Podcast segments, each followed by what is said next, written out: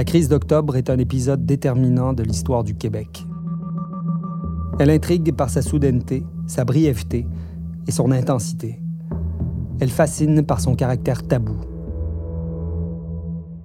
De l'enlèvement à Montréal le 5 octobre 1970 par le Front de libération du Québec de l'attaché commercial britannique James Richard Cross à la promulgation de la loi sur les mesures de guerre le 16 par le gouvernement fédéral de Pierre Elliott Trudeau, de l'enlèvement le 10 octobre du ministre québécois Pierre Laporte à sa mort le 18 octobre, s'ouvre un monde oublié, riche en enseignements de toutes sortes sur le passé, le présent et l'avenir du Québec.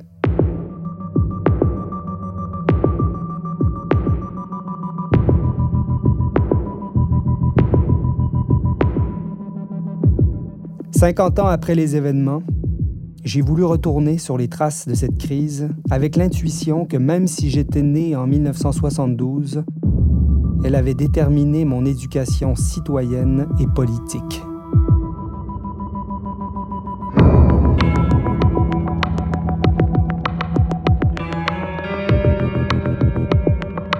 Je me souviens. Je me souviens des mesures de guerre. Oui, je me souviens. dans les guides cette année. Mon père faisait de la politique. Il était libéral. Je me souviens que mon père a été arrêté durant la crise pour avoir stationné devant la maison d'un supposé felkiste. Oui, je me souviens. À Trois-Rivières, il y a eu les chars. Le parti de Robert Bourassa lui a téléphoné. Il a reçu un port d'armes pour défendre ou protéger certains députés. Ma femme en prison. Ma fille passe toute cette période-là gardée par nos amis. Il vivait ça comme un rôle de protecteur. C'est dangereux de faire ça. On aurait dit qu'il se donnait une mission.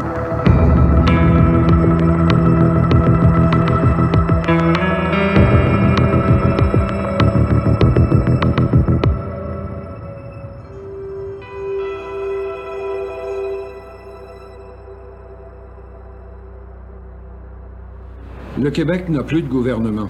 Le tronçon d'État dont nous disposions a été balayé au premier vrai coup dur. Le cabinet Bourassa a passé la main et n'est plus, en réalité, que le pantin des dirigeants fédéraux. Il est clair maintenant que depuis le tout début de cette période tragique dont l'enlèvement de M. Cross a marqué l'ouverture, ce gouvernement n'a pas eu d'autre rôle à jouer que celui de figurant. Pendant la pseudo-négociation Le Québec n'a plus de gouvernement. C'est ainsi que René Lévesque, chef du tout nouveau Parti québécois et figure politique parmi les plus importantes de sa génération, résume la situation politique québécoise le matin du 16 octobre 1970.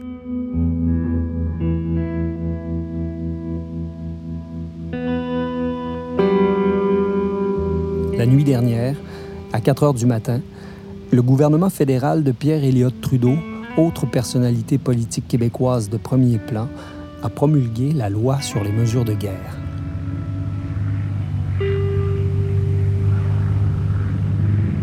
Appelée en renfort ces jours derniers, l'armée occupe maintenant l'essentiel du territoire québécois. Des soldats en armes sont postés un peu partout devant les institutions gouvernementales, devant les banques, mais aussi devant des demeures que l'on comprend alors être celles de ministres provinciaux et fédéraux, des chars d'assaut circulent dans les rues de Montréal et de Québec. Des convois militaires défilent en longues processions sur les autoroutes de la province. La police, maintenant investie de pouvoirs quasi illimités, arrête, fouille, perquisitionne. Une centaine de personnes n'auraient déjà fait les frais de ce nouveau régime. Leurs proches sont sans nouvelles elles ont pour ainsi dire disparu. Le journaliste parlementaire Michel Bello en fait partie. La nuit de la loi sur les mesures de guerre, je me trouvais à l'hôtel du gouvernement, à Québec, avec des confrères. Vers 5 heures du matin, j'ai regagné mon domicile. Quelle ne fut pas ma surprise de trouver chez moi quatre ou cinq policiers. Ils me braquèrent leurs lampes de poche en plein visage et me passèrent les menottes. Ils m'écrouèrent ensuite à la prison d'Orsainville, où l'on troqua mes vêtements pour l'uniforme de détenu. Pendant deux jours de temps, le menu à la carte était constitué d'un infect plat de gruau. La discipline était absurde. Tous les détenus devaient se raser en même temps. même ceux qui n'avaient pas un poil, comme les adolescents qui se trouvaient parmi nous. Tout le monde fut ensuite invité à passer chez le barbier. Cette dernière humiliation était bien inutile. Huit jours plus tard, soit le samedi, on décida de me relâcher. Mais ils me gardèrent 24 heures de plus parce que mes geôliers n'avaient plus de formulaire de libération. Enfin, le dimanche soir, vers 7 heures, je repris ma liberté sans que personne ne me donne les raisons de mon arrestation. Le Québec n'a plus de gouvernement.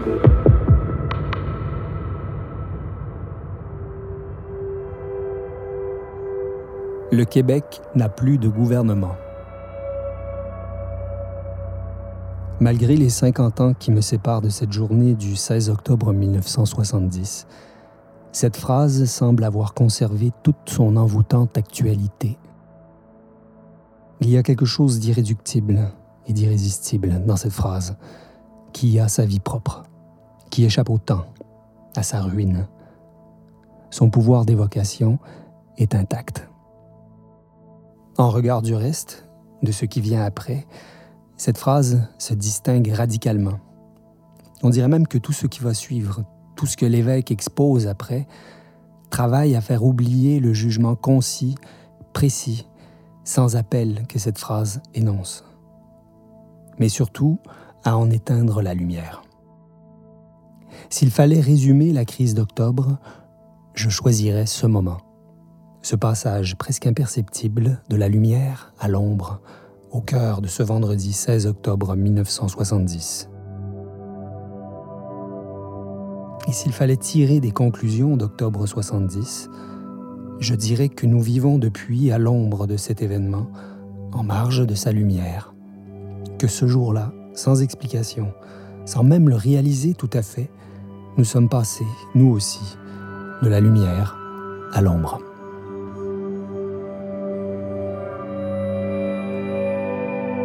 La température est douce ce matin.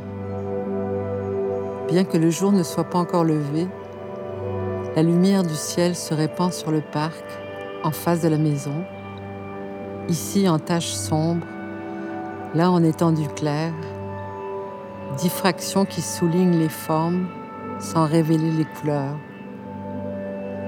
Tous les arbres paraissent semblablement noirs, troncs et frondaisons même celle éclatante en cette saison des érables. En revanche, pas une branche, pas une feuille qui ne s'aperçoive dans son dessin précis et singulier.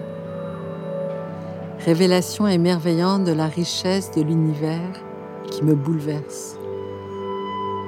Je connais bien ce coup au cœur qui résonne dans mon corps, dont je sens toute l'éphémérité chaque fois que je contemple la moindre parcelle de la beauté du monde.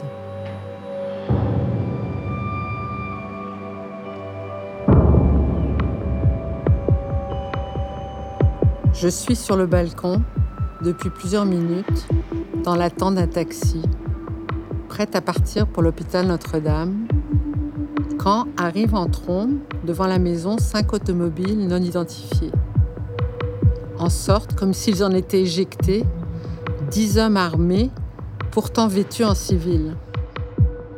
Le taxi arrive à son tour, ou plutôt passe devant nous sans ralentir, le chauffeur ayant sans doute saisi, malgré son étrangeté, le sens de la situation. Pour ma part, je m'entête à ne pas comprendre. J'essaie d'empêcher les hommes d'entrer dans la maison où dorment mes enfants et mon mari.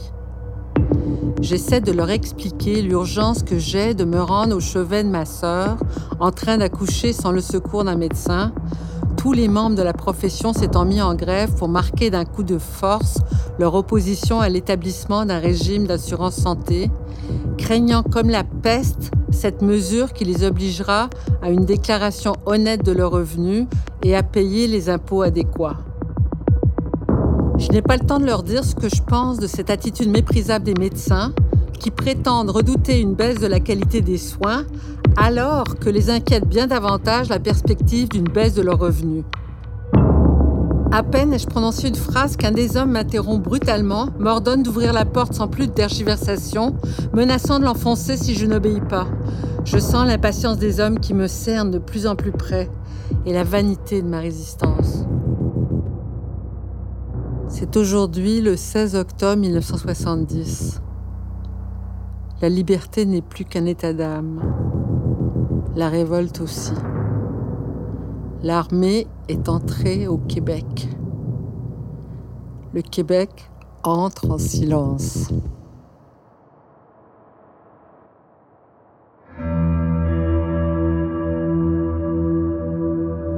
Comme André Ferretti, je me souviens. On pourrait le croire, oui. Et pourtant, le souvenir me pose problème. Dans l'idée qu'on se fait en général de ce mot et de cette devise, le souvenir ne convient pas à l'occasion qui se présente à moi. Cette occasion, je le pressens, est un moment semblable à celui qui a eu lieu il y a 50 ans. La concordance frappante du jour, un demi-siècle plus tard, doit y être pour quelque chose. Oui, aujourd'hui, en ce vendredi 16 octobre 2020, c'est l'occasion de passer de l'ombre à la lumière.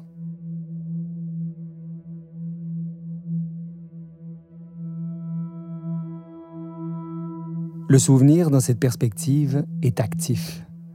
Il fait corps avec moi, avec mon expérience vivante du monde. Le souvenir est donc le privilège de ceux qui sont, et l'acte de se souvenir, le mot d'ordre de ceux qui pensent. Je me souviens fait ainsi écho au je pense donc je suis de Descartes, tant dans sa formulation que dans son pouvoir de révélation.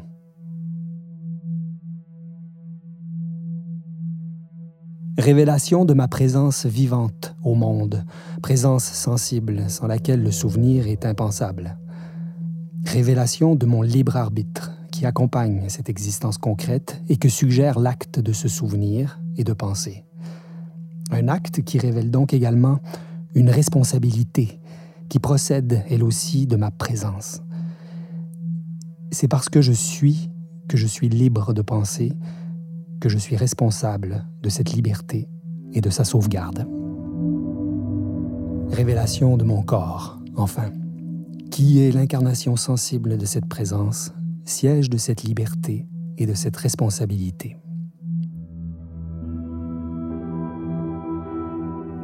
Je me souviens, donc je suis serait la signification infiniment plus ouverte et stimulante de la devise nationale du Québec, généralement entendue comme un devoir de mémoire qui fait oublier la présence au monde ou rend cette présence infiniment redevable à ce qui a eu lieu avant, dans un passé immobile et définitif, ce qui revient au même. Je me souviens que la disparition d'un corps est à l'origine de cette crise d'octobre 70. Ou plus justement, c'est le ravissement d'un corps dont je me souviens. Le ravissement de James Richard Cross.